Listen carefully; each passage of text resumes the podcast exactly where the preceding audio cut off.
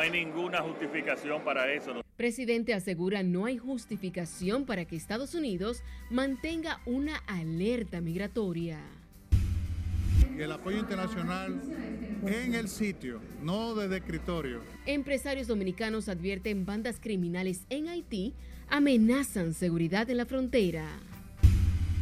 Apresan a varios hombres acusados de asesinar a tiros un joven en medio de un asalto en Villafaro. No es necesario despojarle de su inmunidad parlamentaria. Legisladores opuestos a que despojen de inmunidad a congresista Sergio Moya, mencionado en caso Calamar. Nosotros estamos dispuestas y dispuestos a colaborar. Buscan frenar embarazos en adolescentes. República Dominicana ocupa primer lugar en América Latina. Que por cada colegio electoral exista un escáner la Junta otorga plazo a los partidos para que presenten observaciones a resolución sobre el voto manual. Accidentes de tránsito en República Dominicana han provocado 35 muertes en 7 días, entre ellos 8 niños. De nuestro compromiso con los productores y molineros. Y el Banco de Reservas dispone de 10 mil millones de pesos para financiar cosecha de arroz en 21 provincias.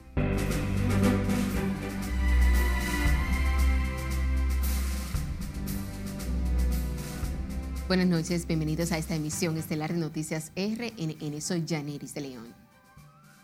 Iniciamos esta emisión de noticias con el presidente Luis Abinader, quien dijo esperar que brille la sensatez en torno a la alerta migratoria impuesta por el Departamento de Estados de Estados Unidos contra la República Dominicana. El mandatario aseguró que no hay ninguna justificación para que ese país mantenga esa decisión. Juan Francisco Herrera con todos los detalles en directo. Buenas noches. Buenas noches. El impacto de esta decisión de los Estados Unidos ha provocado que 55 mil visitantes hayan dejado de venir al país. Presidente, lograremos quitar esa alerta migratoria y, el tranque para la exportación. La reacción del mandatario se produce horas después de reunirse con la subsecretaria de Estado de los Estados Unidos, Wendy Sherman. Es que para el presidente Abinader, la decisión de Estados Unidos de mantener una alerta migratoria contra el país no es justificable no hay ninguna justificación para eso, nosotros se lo hemos dicho y lo repetimos ayer, no hay ninguna justificación para eso. Eh, y yo espero que la sensatez eh, pues se imponga en ese sentido. El presidente Abinader se reunió con la subsecretaria del Departamento de Estado de los Estados Unidos, Wendy Sherman. Luego del encuentro se informó que la funcionaria estadounidense se comprometió a hacer los esfuerzos necesarios para que República Dominicana logre recuperar su estatus. Tras la reunión del gobierno dominicano, volvió a ratificar que tiene pleno derecho de ejercer su política migratoria. El jefe de Estado habló luego de encabezar la inauguración del nuevo supermercado de abasto de alimentos Hermanos Jerez ubicado en la Avenida Independencia, Distrito Nacional. El pasado mes de noviembre, Estados Unidos informó que algunos de sus ciudadanos fueron interrogados o detenidos en puerto de entrada al país por su color de piel. Vuelvo contigo al estudio. Gracias, Juan.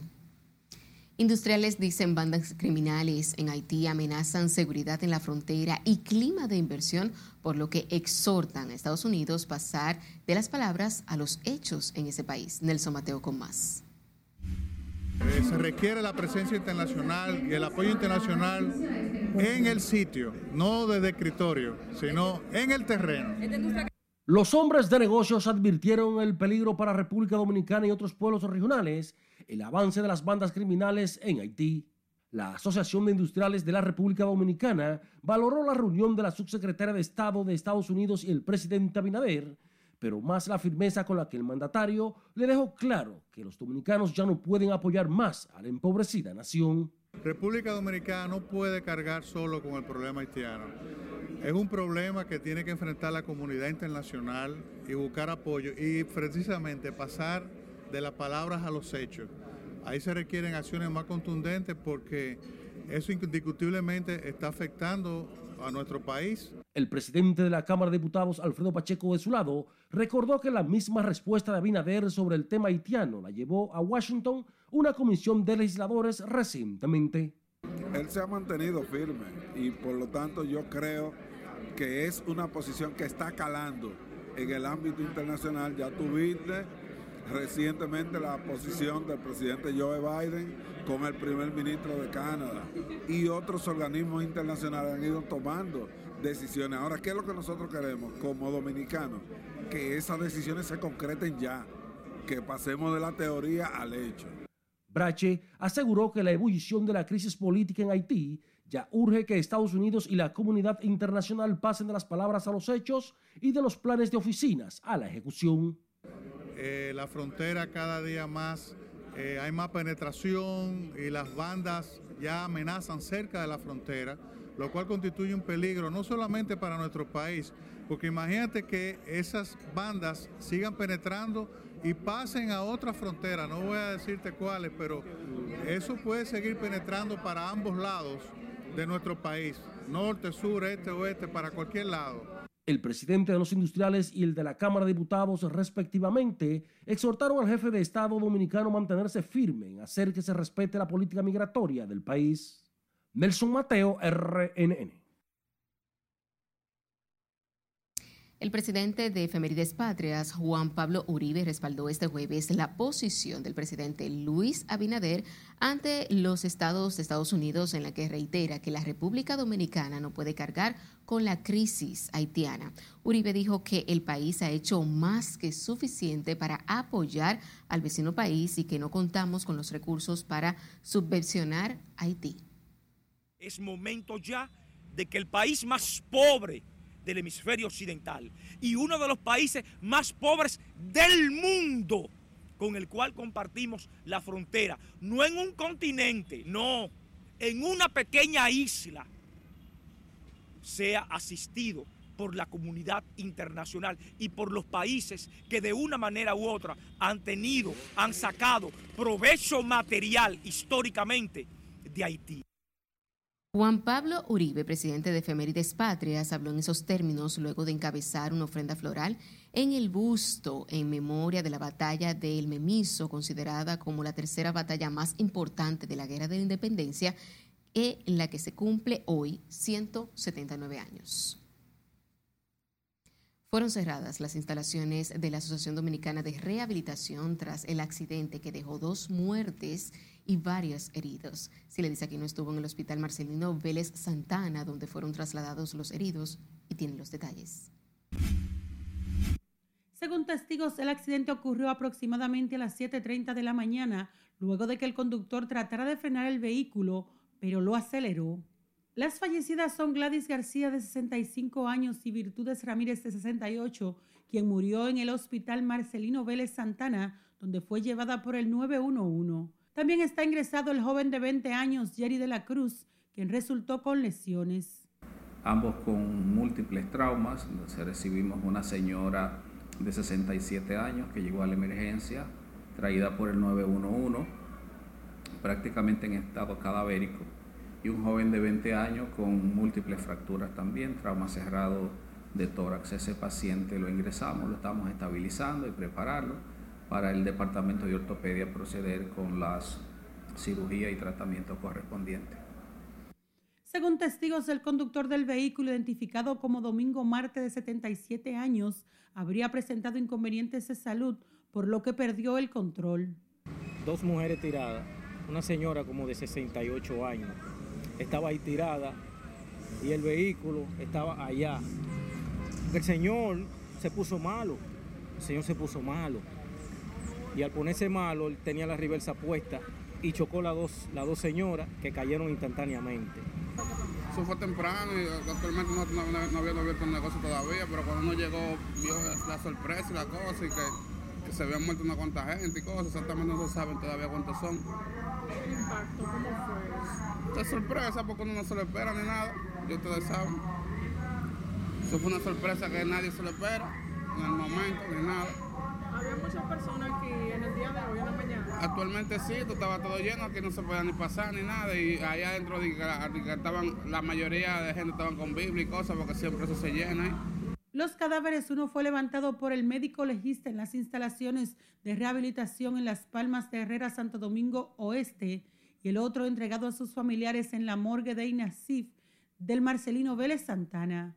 Las instalaciones de rehabilitación donde ocurrió el accidente están cerradas y el conductor del vehículo fue entregado a DGCET, mientras la institución a través de un comunicado lamentó lo ocurrido. Sila Disaquino, RNN. A propósito de este tema, sepa que en condiciones estables dentro de su cuadro médico se encuentra el joven Jerry de la Cruz, de 20 años de edad, quien resultó herido y con múltiples golpes en un accidente de tránsito donde otras dos personas perdieron la vida. Las condiciones de salud del joven, quien está recluido en el Hospital Marcelino Vélez Santana, fue dado a conocer por su madre mientras eran velados los restos de la señora Virtudes Ramírez, de 57 años de edad, quien falleció en el accidente. rotura en la pierna izquierda. Además tiene una desubicación aquí en la clavícula y está golpeado por todas partes. Y le dicen que en su condición está estable los médicos. Sí. Me siento mal por lo que hicieron, tú sabes. Ella fue al centro a recibir terapia. No, ¿Qué ella estaba haciendo ahí? no, ella estaba de que un curso, era, estaba haciendo un curso. El accidente se produjo cuando el chofer de una jipeta identificado como Domingo Marte, de 77 años de edad, aceleró el vehículo en vez de frenar, impactando las instalaciones de rehabilitación en Las Palmas de Herrera, dejando como saldo dos muertos y varios heridos. Al menos 26 niños, niñas y adolescentes han quedado huérfanos a causa de los feminicidios que se han registrado en lo que va de año en la República Dominicana, informó hoy la ministra de la Mujer, una situación que deja severas secuelas emocionales y también traumas en los menores de edad que pierden a sus madres por la violencia de género. Escalo Bichardo nos cuenta. Los feminicidios se han convertido en una de las manifestaciones más extremas de violencia hacia la mujer en el país, situación que deja en la orfandad a menores de edad que en muchos casos están presentes en la escena del crimen. Tenemos programas también de asistencia permanente y de acompañamiento psicológico a esas familias y a esos niños que han pasado por una situación tan lamentable como un feminicidio. Ellos necesitan acompañamiento porque de ese trauma, trauma no se sale nunca. La ministra de la Mujer asegura que trabajan para tener estadísticas más exactas sobre los casos de feminicidios donde los niños, niñas y adolescentes pierden a su madre. Cuando llegué al ministerio fue de la primera pregunta que hice. Tenemos las estadísticas de cuántas niñas, niños, adolescentes han quedado en la orfandad producto de un feminicidio. Me encontré con que no se tenía, pero hemos iniciado inmediatamente una labor de identificarlo para asegurar que puedan recibir todo el apoyo que necesitan para su desarrollo. En algunos escenarios, esta situación provoca que los menores de edad pierdan a sus dos padres al mismo tiempo. En los casos donde la mujer era víctima y su pareja o expareja sentimental el victimario. Aquí en el INAIPI todo el mundo sabe que el servicio que se brinda es principalmente eh, hecho, realizado por mujeres, porque se trata de la atención a niños y niñas de la primera infancia que requieren de ese cuidado maternal, de ese cariño, de esa atención y de esa protección de que nada le pase. La ministra de la Mujer y la directora del Instituto Nacional de Atención Integral a la Primera Infancia fueron abordadas en torno al tema durante la firma de un acuerdo para priorizar la atención y asistencia a los hijos de las mujeres víctimas de violencia. Es Carelet Guillardo, RNN. El movimiento Patria para Todos demandó este jueves políticas efectivas para poner fin a los feminicidios y la violencia de género en el país. Francisca Peguero, representante de esta organización, reaccionó alarmada al incremento de esos casos que han cobrado la vida en la última semana de varias mujeres a manos de sus parejas o exparejas. Y aquí son eh, obligadas las mujeres a conciliar, a retirar la querella. El Ministerio Público no puede entregarle a las mujeres orden de alejamiento, no puede entregarle orden de, de libertad contra los agresores, porque ahí es que la matan. Y sin embargo, tú te pones a ver los expedientes de, los feminicidios y las agresiones. Si te pones a ver la televisión de la gente pidiendo ayuda, que el Ministerio Público no le hace caso, que la policía se burla. Peguero insistió en que es necesario un programa que ayude a prevenir estos hechos y garantizar el bienestar físico y emocional de las mujeres. La situación económica, el ingreso per cápita promedio en Puerto Rico y la República Dominicana. Nos vamos a nuestro primer corte comercial de la noche. Al volver, les contamos por qué los residentes dominicanos en Puerto Rico están emigrando a otros países. Que el escrutinio electoral. Además, la Junta Central Electoral advierte a los partidos que hay que ponerse de acuerdo para modalidad de conteo de votos. Y el Poder Ejecutivo emite decretos sobre políticas de ahorro y eficiencia energética. Ya volvemos.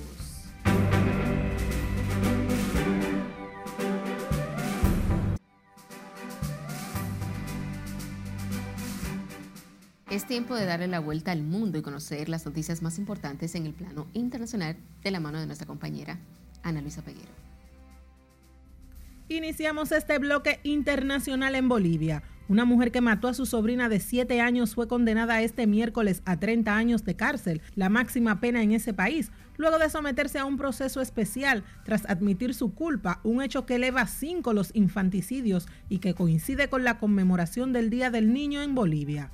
La mujer de 25 años, que es pariente de la madre de la niña, se llevó el lunes pasado a la menor con engaños y luego le exigió a sus familiares un rescate de 10 mil dólares. Ucrania prometió este jueves investigar un video grotesco que circula en redes sociales y supuestamente muestra la decapitación de un soldado ucraniano. El video parece mostrar a un hombre en un uniforme verde en combate con un brazalete amarillo como los que usan los combatientes ucranianos. Se escucha su grito antes de que otro hombre en uniforme de camuflaje lo decapite con un cuchillo. El presidente de Venezuela, Nicolás Maduro, volvió este jueves a asomar la posibilidad de adelantar las elecciones presidenciales previstas para el 2024 a este año, una idea que ya había anunciado y descartado durante actos públicos en el pasado. Durante un evento proselitista en Caracas para conmemorar los 21 años del regreso al poder de Hugo Chávez, luego de un golpe de Estado que lo sacó de la presidencia durante dos días, el mandatario criticó a los dirigentes opositores que están en campaña de cara a las primarias que se celebrarán el 22 de octubre con miras a las presidenciales. Las torrenciales lluvias que llevan cayendo sobre el sur de Florida desde el domingo pasado han causado inundaciones, estragos en numerosas barriadas, cierre de carreteras y este jueves la cancelación de vuelos en el aeropuerto de Fort, ciudad afectada por una advertencia de tornado en el sureste del condado de Broward, donde se encuentra la citada ciudad al norte de Miami, se registraron hasta 30 centímetros de lluvia, lo que obligó al cierre del aeropuerto internacional y de varias carreteras. El Papa Francisco afirmó este jueves durante un encuentro con religiosas que las mujeres son generosas y valientes, aunque a veces hay algunas neuróticas, como en todas partes. Es propio de las mujeres ser generosas, así es, a veces hay alguna neurótica, pero esto pasa un poco en todas partes. No, indicó el pontífice al recibir a las participantes en la Asamblea General de la Unión de Madres Superiores de Italia. Una mujer de Brasil protagonizó un escándalo mundial luego de que en el año 2021 diera a conocer que contrajo matrimonio con su pareja sentimental, un muñeco de trapo, a quien le juró amor eterno. Ahora la mujer vuelve a ser el centro de atención luego de anunciar que se encuentra esperando su segundo hijo. Mary Bon Rocha, de 37 años, es una mujer que genera polémica al hacer públicos los líos amorosos que ha tenido con su pareja de trapo en la red social de TikTok. En el 2022, la mujer mostró su tristeza luego de que denunciara públicamente que su esposo le había sido infiel. En las internacionales, Ana Luisa Peguero, RNN. La severa crisis económica que afecta a Puerto Rico ha sido la causa principal del éxodo de la población dominicana residente en ese país a otras naciones con mayor estabilidad económica. Juan Francisco Herrera con todos los detalles. De acuerdo a la investigación presentada en el Instituto Tecnológico de Santo Domingo INTET, de 69.683 dominicanos que vivían en Puerto Rico en el 2010, se disminuyó en un 16%. El estudio Quisqueya en Borinque, realizado por los investigadores Ramona Hernández y Francisco Rivera Batiz, dieron los detalles de los hallazgos en esa investigación. Hallazgos importantes también en relación de sexo, los niveles de pobreza de los hogares cuya cabeza es mujer, que habíamos visto anteriormente, presentan niveles de pobreza extremadamente altos. Este hallazgo se aplica también a la población puertorriqueña, aunque en menos proporción que la dominicana. Ha bajado la población de dominicanos en Puerto Rico y la realidad es que en Puerto Rico la población en general, no solo de dominicanos, sino en, general, ha bajado, porque ha habido una migración anual neta sustancial eh, que ha llevado a que la población de Puerto Rico se redujo de 400, eh, eh, en cerca de 404 mil personas. La investigación evidencia que la economía de Puerto Rico del 2005 en adelante se estancó debido a diferentes factores, incluyendo huracanes, terremotos y pandemia. Eh, que es un indicador de la situación económica, el ingreso per cápita promedio en Puerto Rico y la República Dominicana de 1990 al 2021. Y lo que vemos acá es un eh, retraso en términos de Puerto Rico. Eh, a través del tiempo llega un máximo y luego se cayó hasta el presente, los últimos 15 años. La República Dominicana, sin embargo, ha seguido creciendo. Dadas las circunstancias, el 51.4% de los dominicanos vivían en hogares con ingresos por debajo del nivel de pobreza durante el periodo del 2016 al 2020, comparado al 44% correspondiente en ese país. En general, Juan Francisco Herrera, RNN. Y sepa que para legisladores de distintas bancadas, el hecho de que la Suprema Corte de Justicia haya designado un juez especial para conocer el caso del diputado Sergio Moya Gori no implica que se deba despojar de su inmunidad parlamentaria al congresista vinculado al caso Calamar tras ser señalado como el brazo operativo de cobros y extorsión a bancas de apuestas y deportivas. Nelson Mateo con los detalles. Por el momento en el Congreso hay quienes no encuentran razones para que el diputado PRMista Sergio Moya sea despojado de su inmunidad parlamentaria a pesar de los hechos que se le imputan en el caso Calamar. Que no se está negando, la Cámara no se niega, porque siempre la, inmunidad es, de la Cámara eh, por los servicios que tiene que brindar el legislador. Pero eso es lo que hay que hacer, sobre denuncia, investigar porque hasta ahora es inocente. Hay que esperar el desenvolvimiento, el desarrollo de los acontecimientos para saber hacia dónde se encamina eh, la solicitud que hace el, el representante de la sociedad, en este caso la Procuraduría General de la República. Y es que a pesar de la fortaleza de la acusación establecida en la narrativa criminal del Ministerio Público en contra del legislador, sus compañeros alegan que la designación del juez Napoleón Esteves Lavandier no es suficiente para que se declare culpable. No es necesario despojarle de su inmunidad parlamentaria porque tú no puedes sacar a un miembro del Congreso por, una simple acusación. Hasta que no haya un envío a juicio o una declaratoria de culpabilidad, eh, no, no, debe ni, ni tiene que despojarse de su inmunidad parlamentaria. El diputado Rafael Castillo de la Fuerza del Pueblo tiene su propia lectura de este proceso. Ahora bien, ¿qué ha pasado? Que otros casos que se ha acusado de cosas están nati muertos. Ni siquiera se le ha vuelto a notificar. Ayer hablé con uno de los legisladores anteriores que había pasado por un proceso similar y después del escándalo ni siquiera se le ha vuelto a notificar para visitar al, al juez. Nada más. Y para muestra un botón, mencionado en el expediente Falcón, el diputado Héctor Félix asegura que dos años después de la operación nadie lo ha citado.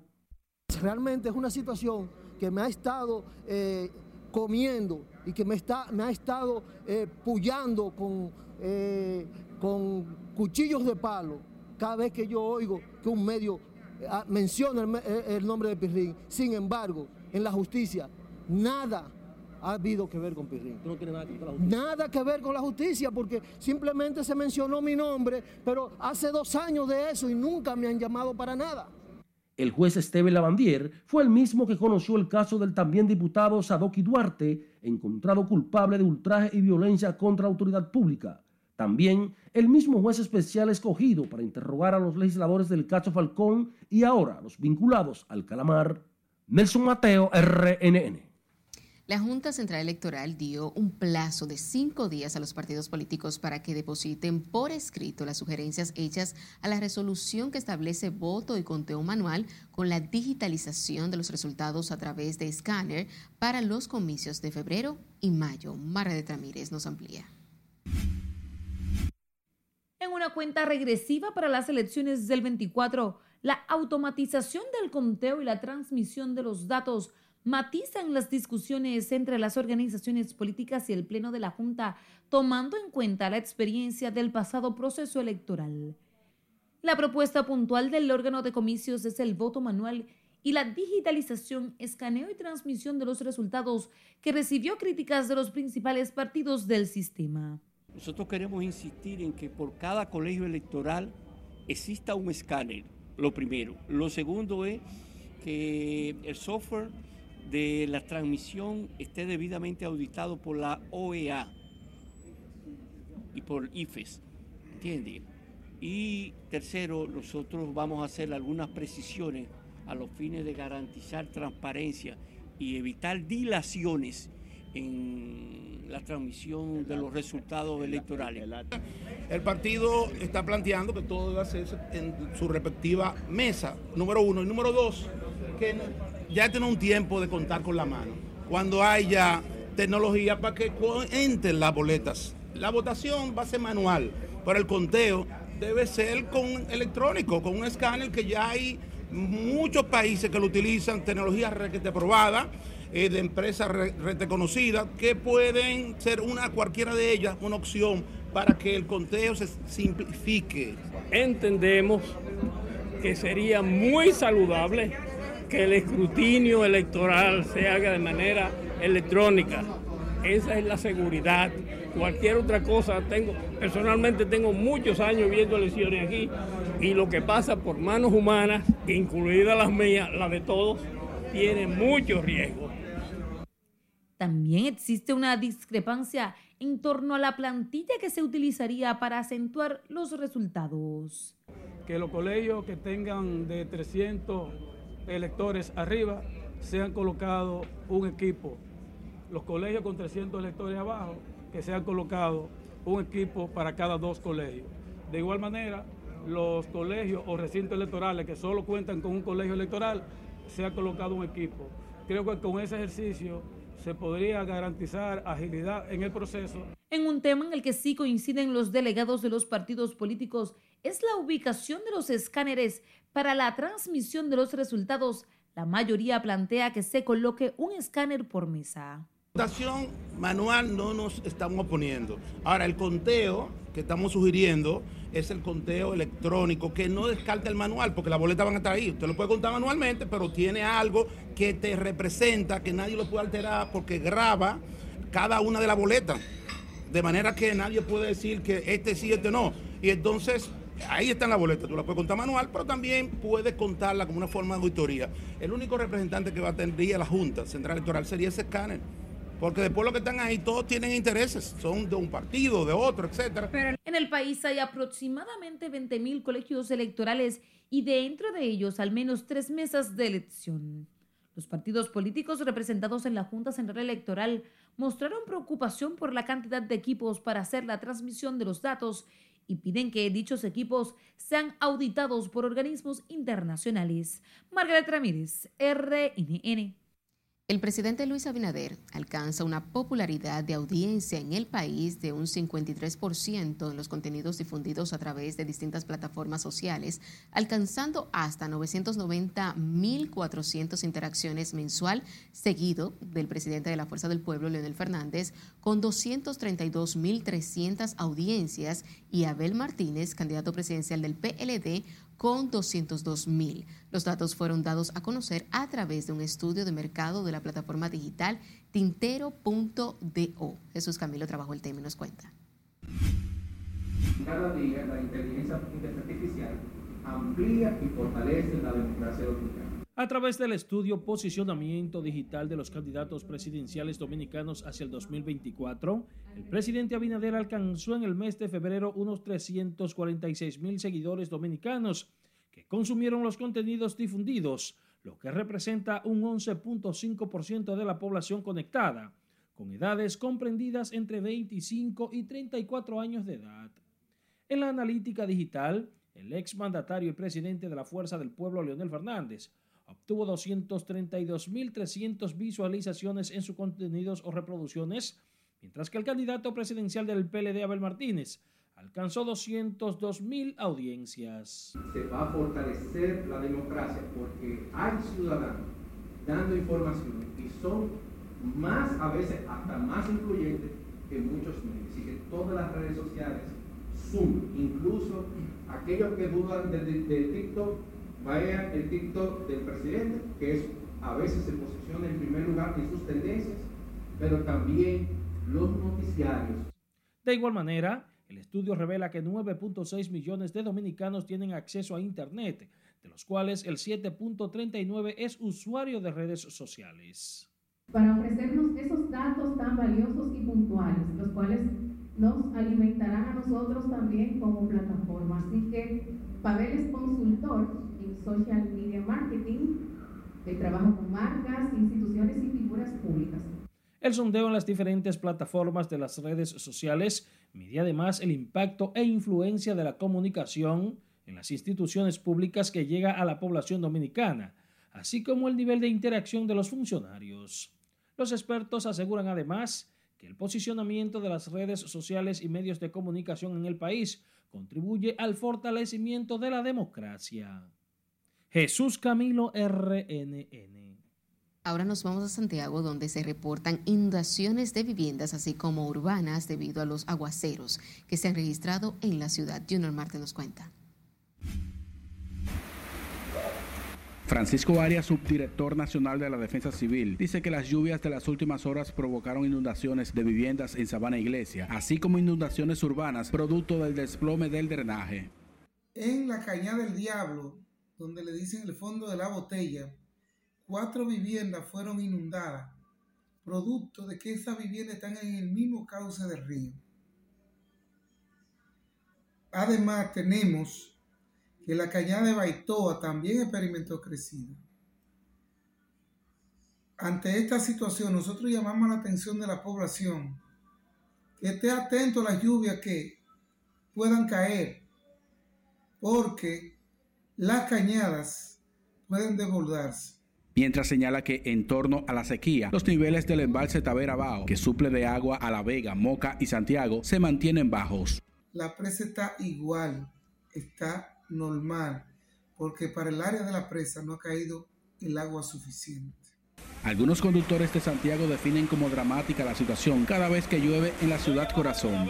Cuando hay mucha lluvia, donde quiera se inunda, tú ves. Eso, eso es imprescindible. Entonces, eso para los conductores es un problema. Perfecto, perfecto lo que hay que hacer. Tú ves, yo soy uno que cuando está lloviendo, sigo circulando si estoy lejos, pero si estoy ande para me quedo tranquilo ahí. Por aquí mismo también se inunda todo, ¿eh? desde que caen par de cositas de una vez. Ya. Sí. ¿Y cómo se hacen como conductor en la calle? Defenderse como uno pueda, mi hijo, porque dime tú. No hay más nada. Yo rescatando todos los vehículos, porque yo soy mecánico. Entre las vías que resultaron afectadas por las lluvias figuran la Antonio Guzmán, Estrella Sadala, 27 de febrero, entre otras. En Santiago, Junior Marte, RNN. El director general de la Corporación del Acueducto y Alcantarillado de Santo Domingo, Felipe Suberví, anunció este jueves que en la próxima semana presentarán al presidente Luis Abinader un proyecto para la construcción de una planta desalinizadora con el objetivo de mejorar el abastecimiento de agua en el Gran Santo Domingo. El funcionario dijo que las lluvias que han caído en los últimos días no ha sido suficiente para mejorar las presas, por lo que continúa el déficit de agua. Seguimos en déficit y en sequía porque la producción aumentó de manera importante en el proceso que había lluvia. Lo que, tenemos que pedirle a Dios que siga lloviendo para que se normalice todo. Previo a encabezar una misa de acción de gracia en la catedral por el 50 aniversario de la CAS, Felipe Suberví reiteró el llamado a la población a hacer uso racional del agua para poder enfrentar la sequía que afecta gran parte del país.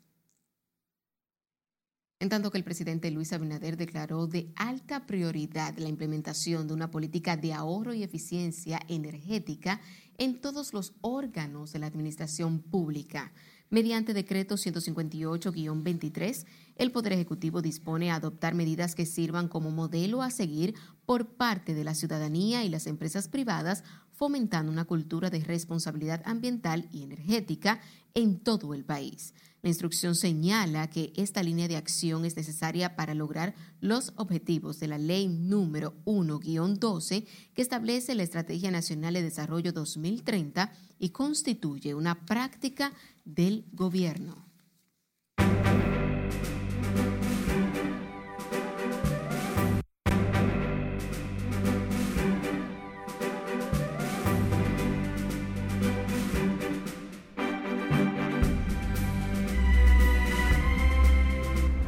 ¿Qué tal amigos? Soy Mía Sánchez. Estaré todas las noches a partir de ahora con ustedes para que se enteren de cómo anda el estado del tiempo en el país. Les cuento que la Oficina Nacional de Meteorología prevé que a partir de esta noche se reducirán considerablemente los aguaceros que han estado ocurriendo durante la semana en gran parte del territorio nacional.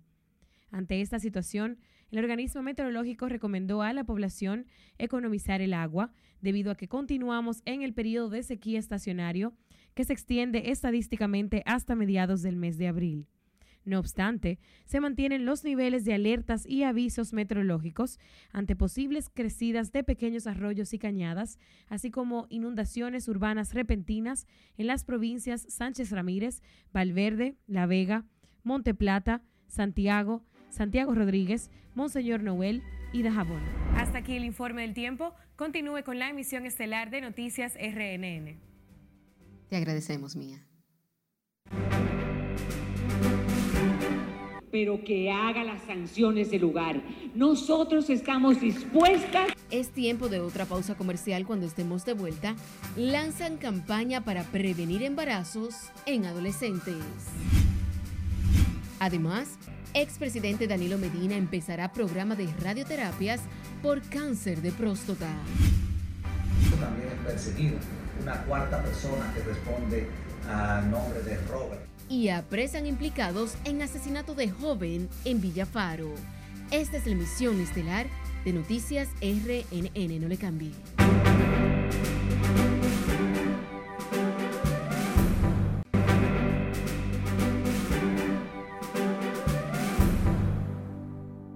Seguimos en vivo con más informaciones. La República Dominicana ocupa el primer lugar en América Latina en embarazos en adolescentes, reveló hoy la directora ejecutiva del Consejo Nacional para la Niñez y la Adolescencia durante el lanzamiento de la campaña Toma el control, ponlo en pausa, que inició este jueves el Gabinete de la Niñez que preside la primera dama Raquel Arbaje. Laura Lamar nos cuenta. Los embarazos en adolescentes son definidos como un grave problema que según las autoridades le cuesta al Estado dominicano 245 millones de dólares al año, equivalente al 0.29% del Producto Interno Bruto. Porque no podemos tapar el ojo. La sociedad dominicana es hoy lo que es porque somos nosotros responsables de lo que hay hoy. Tras mostrar preocupación por la situación, la primera dama Raquel Arbaje hizo un llamado al Ministerio Público a sancionar las uniones tempranas. Hoy hago un llamado público al Ministerio Público que realmente el presidente se desprendió para que tenga también todo el apoyo nuestro pero que haga las sanciones del lugar. Nosotros estamos dispuestas y dispuestos a colaborar. Si hace falta recursos, se buscan los recursos. La presidenta del CONANI, Alessandra Santelice, reveló que según los datos de la encuesta en hogar del año 2019, el 24.5% de los nacidos vivos y el 20% de los abortos que llegan a los centros de salud público pertenecen a adolescentes. Garantía del derecho de niños, niñas y adolescentes a una educación integral, oportuna, inclusiva y de calidad El segundo objetivo de esta política es promover el empoderamiento, que las niñas, los niños, las adolescentes asuman un proyecto de vida. Tercer objetivo, asegurar el acceso a servicios de salud, en especial salud integral para las y los adolescentes. Mientras que representantes de la comunidad evangélica y católica esperan que este mensaje llegue a las familias más vulnerables. Es una campaña idónea, propicia y que llegó a buen tiempo. Y ahí sentado, escuchando el desarrollo de la campaña, ahora entiendo por qué a veces decimos, ¿por qué se tardó tanto? Porque fue una campaña bien articulada, bien pensada y con mucho amor y mucha dedicación para la niñez dominicana. No cabe duda de que la campaña que hoy se nos presenta, toma el control, ponlo en pausa, provocará múltiples reacciones porque toca dos temas sensibles. Primero, el embarazo y segundo, porque supone la prevención del mismo en adolescentes, es decir, en menores de edad. La campaña que busca sensibilizar a la población sobre los embarazos en adolescentes está basada en cinco ejes que son la prevención, atención y respuesta, protección, persecución e incidencia política. Laurila Mar, RNN. El calor ya comienza a sentirse en el país, por lo que la Oficina Nacional de Meteorología y la Agrupación Médica Dominicana recomiendan a la población evitar exponerse al sol desde las 10 de la mañana a 4 de la tarde. También a las personas con alergias le llaman a incrementar los cuidados preventivos. Si le Aquino, nos amplía. Poner ropa ligera, ropa clara, pastel mayormente el cuerpo produce vitamina D cuando se expone a la luz del sol. Unos 15 minutos al día son suficientes si tiene la piel clara y dado que la vitamina D ayuda a su cuerpo a mantener el calcio y evita que los huesos se vuelvan frágiles, delgados o deformes, tomar este puede ser de beneficio. Sin embargo, la exposición a horas de 10 de la mañana a 4 de la tarde pudiera ser peligroso. Deben orientar la población y con ella también darle sus medidas preventivas. Debido a las altas temperaturas, la doctora Coral Pereira, presidenta de la Agrupación Médica Dominicana, recomienda a la población consumir abundante agua, vestir ropas claras y ligeras, preferiblemente de algodón. Eh, tener cuidado con los niños y los envejecientes, que son los que más se deshidratan en tiempo de calor. Si usted va a hacer ejercicio, llevarse su botellita de agua templada, buena alimentación, comer muchas frutas para evitar cualquier desbalance en nuestro organismo. Mientras la UNAMED advierte que las temperaturas continuarán calurosas. Bueno, las temperaturas ya van a estar calurosas durante el día debido al viento del este-sureste que está soplando sobre el país y ya también a la época del año en la que nos estamos adentrando, pero hacia áreas del interior, sobre todo hacia áreas de montaña, todavía en la noche van a seguir siendo frescas y agradables hasta primeras horas del día. También en esta época de primavera, los especialistas observan incremento de las alergias, tanto por el polen de las flores como por el sudor, que en algunos casos produce erupción, enrojecimiento de la piel y hasta quemaduras.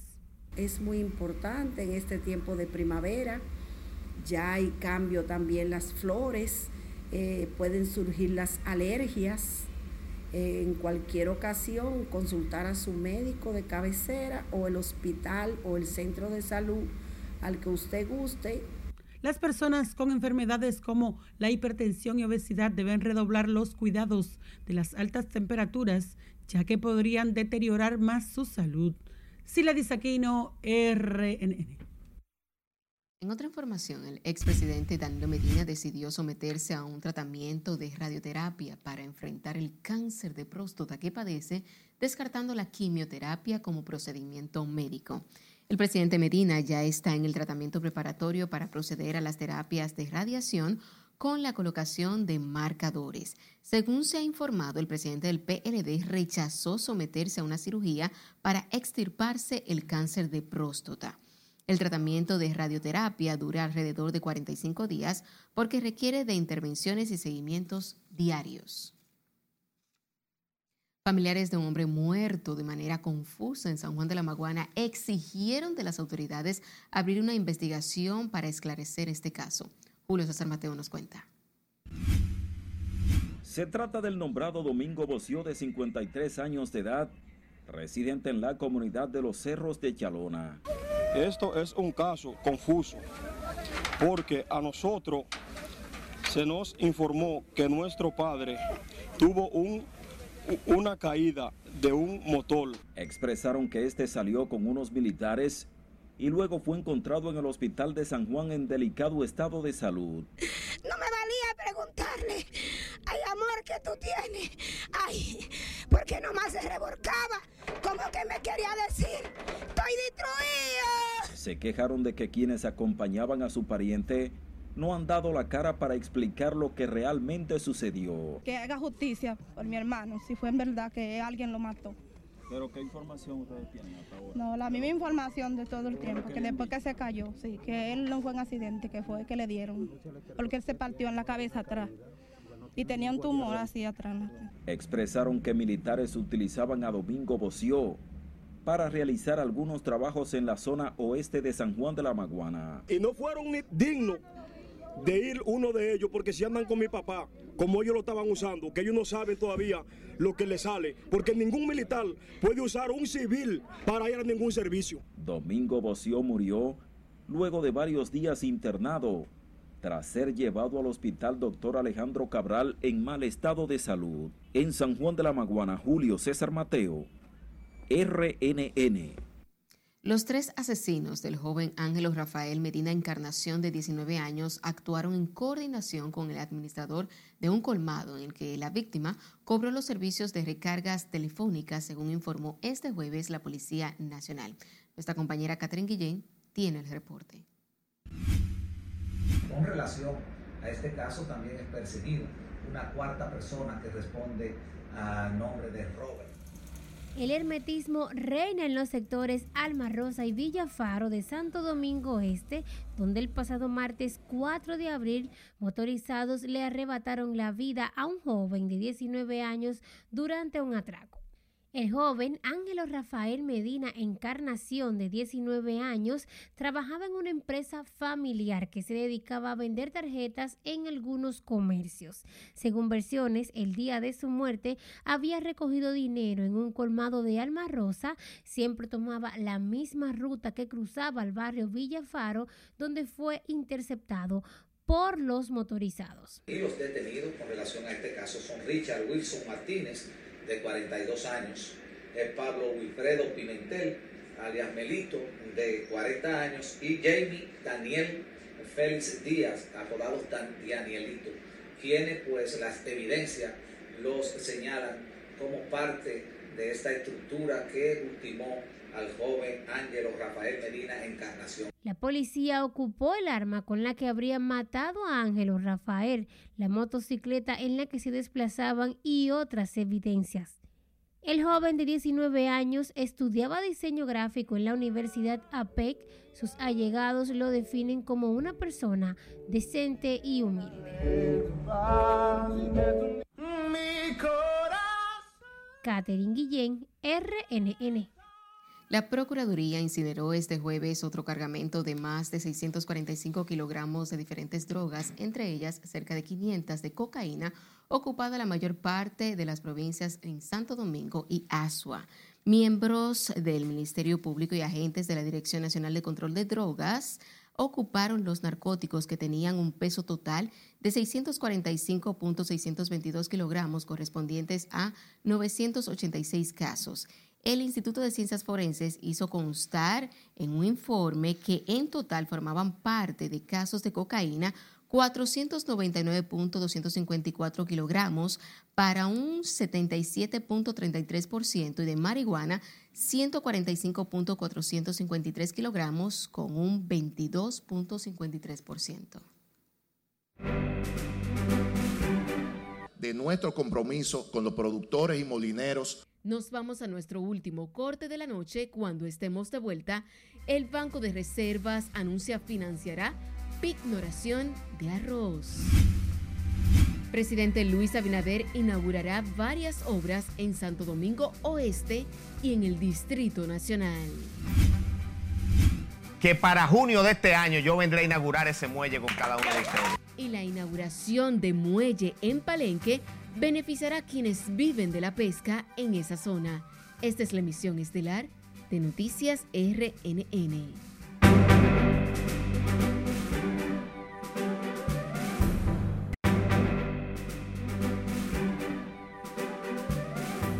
Saludos, muy buenas noches. Iniciamos la entrega deportiva con las mejores actuaciones dominicanas, pero antes, los Reyes de Tampa Bay no creen en nadie.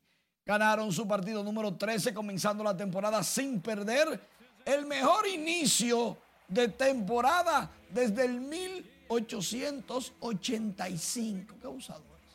De esos 13 juegos, 11 han sido con cuatro o más carreras de ventaja. Rodolfo Castro, batazo grande, largo, inmenso por el centerfield. La bola cayó en el morro de Montecristi. Eso, sabroso. El hombre del celular consiguió su primer cuadrangular. Tiene 17 en su carrera. 401 pies. En ese partido, Carlos Santana logró dos dobletes. Los Piratas le ganaron a San Luis cinco carreras por cero. En otro encuentro que todavía está en desarrollo, Manny Machado se estrenó. Comenzó la zafra. Su primer cuadrangular, 284 en su carrera.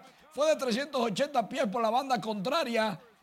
Y en ese momento, San Diego perdía el juego 2 por 1 en el primer episodio. Ya está 3 por 1 en el quinto episodio. Milwaukee al frente. Pero lo importante es que Manny Machado, el ministro de la Defensa, ya comenzó a acumular tablazos.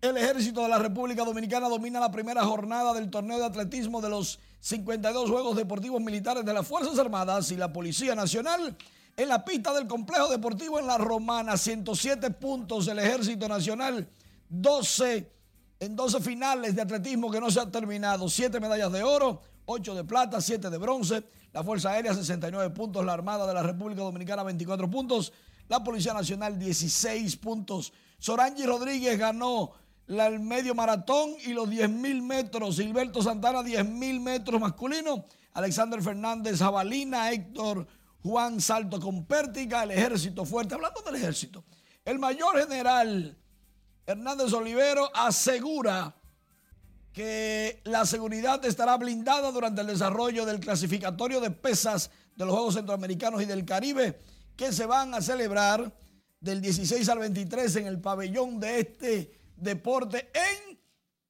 el Parque del Este. Además, todas las informaciones que usted necesita las tenemos en rnn.com.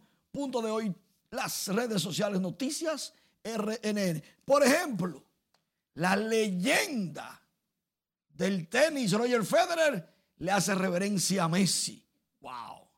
Por otro lado, perdió Djokovic en Monte Carlo. La NFL le mandó a hacer cascos protectores nuevos, diferentes a los quarterbacks. LeBron James.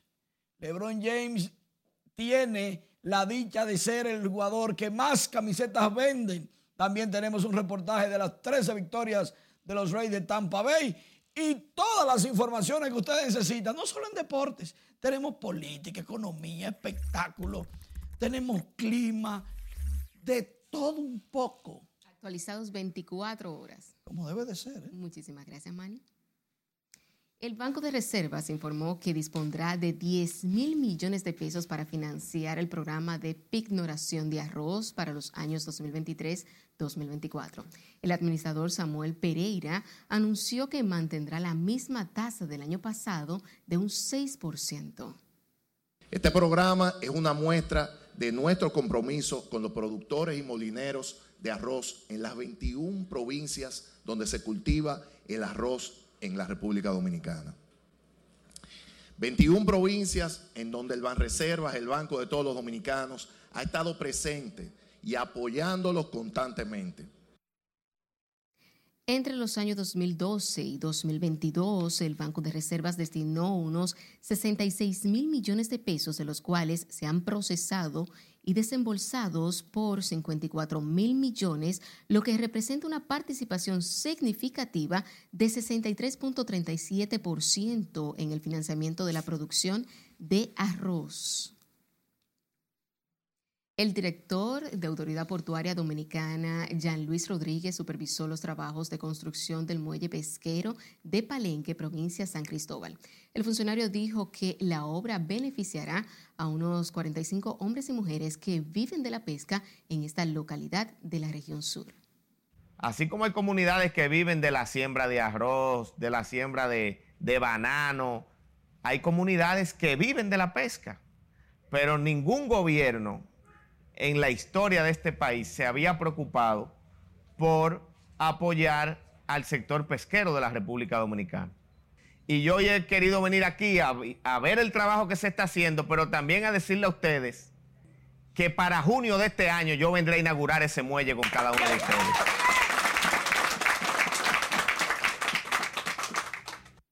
Durante el recorrido en el proyecto se construye desde cero con un espigón tipo T. Jean Luis Rodríguez escuchó las demandas más importantes para el desarrollo del muelle, como también recibió el agradecimiento de sus pobladores por el apoyo de la autoridad portuaria dominicana.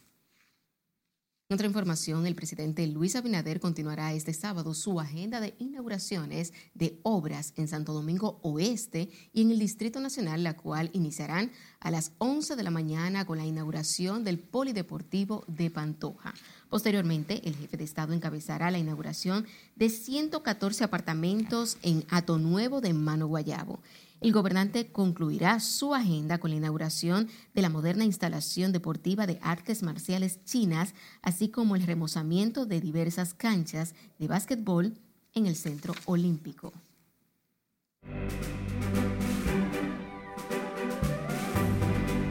Kiko el Crazy lanza álbum. Nuestra compañera Ivonne Núñez nos cuenta. Muchas gracias y buenas noches. Este trabajo musical lleva por título Pila de Teteo, que como expresó el propio artista es lo que está sucediendo en República Dominicana.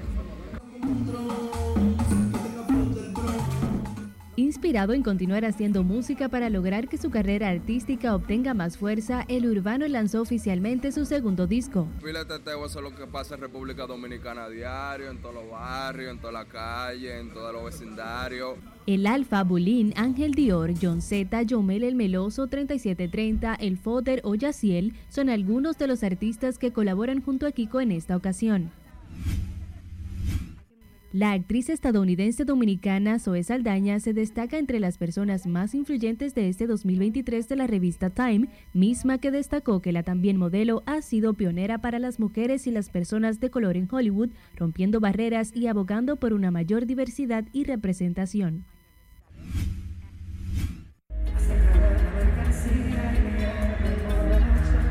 Romeo Santos abrió una tercera función de Fórmula Volumen 3 La Gira en el Coliseo de Puerto Rico luego de agotar dos funciones previas en este país. El nuevo concierto del Rey de la Bachata se llevará a cabo el sábado 27 de mayo. La comunicadora Karen Yaport se refirió a la experta en migración Yadira Morel a propósito de que se hiciera público recientemente que padece de Alzheimer. Yaport escribió que Morel debe acercarse a Dios resaltando comentarios ateos que ésta realizó en el pasado, lo que provocó cientos de críticas en redes por no ser el momento adecuado para estas declaraciones. Ejecutivos de la marca Sirena dieron apertura al esperado evento Mes de la Belleza, donde los miembros del Club Siremas podrán disfrutar de ofertas exclusivas en productos de marcas patrocinadoras, así como actividades y talleres. Esta edición enfocada en el tema Te ves mejor cuando das lo mejor estará hasta el 2 de mayo. Y esta edición enfocada en el lema Te ves mejor cuando das lo mejor estará disponible hasta el 12 del próximo mes. Hasta que diversión, que tengan un feliz resto de la noche. Finalizamos esta emisión estelar de Noticias RNN. Feliz resto de la noche.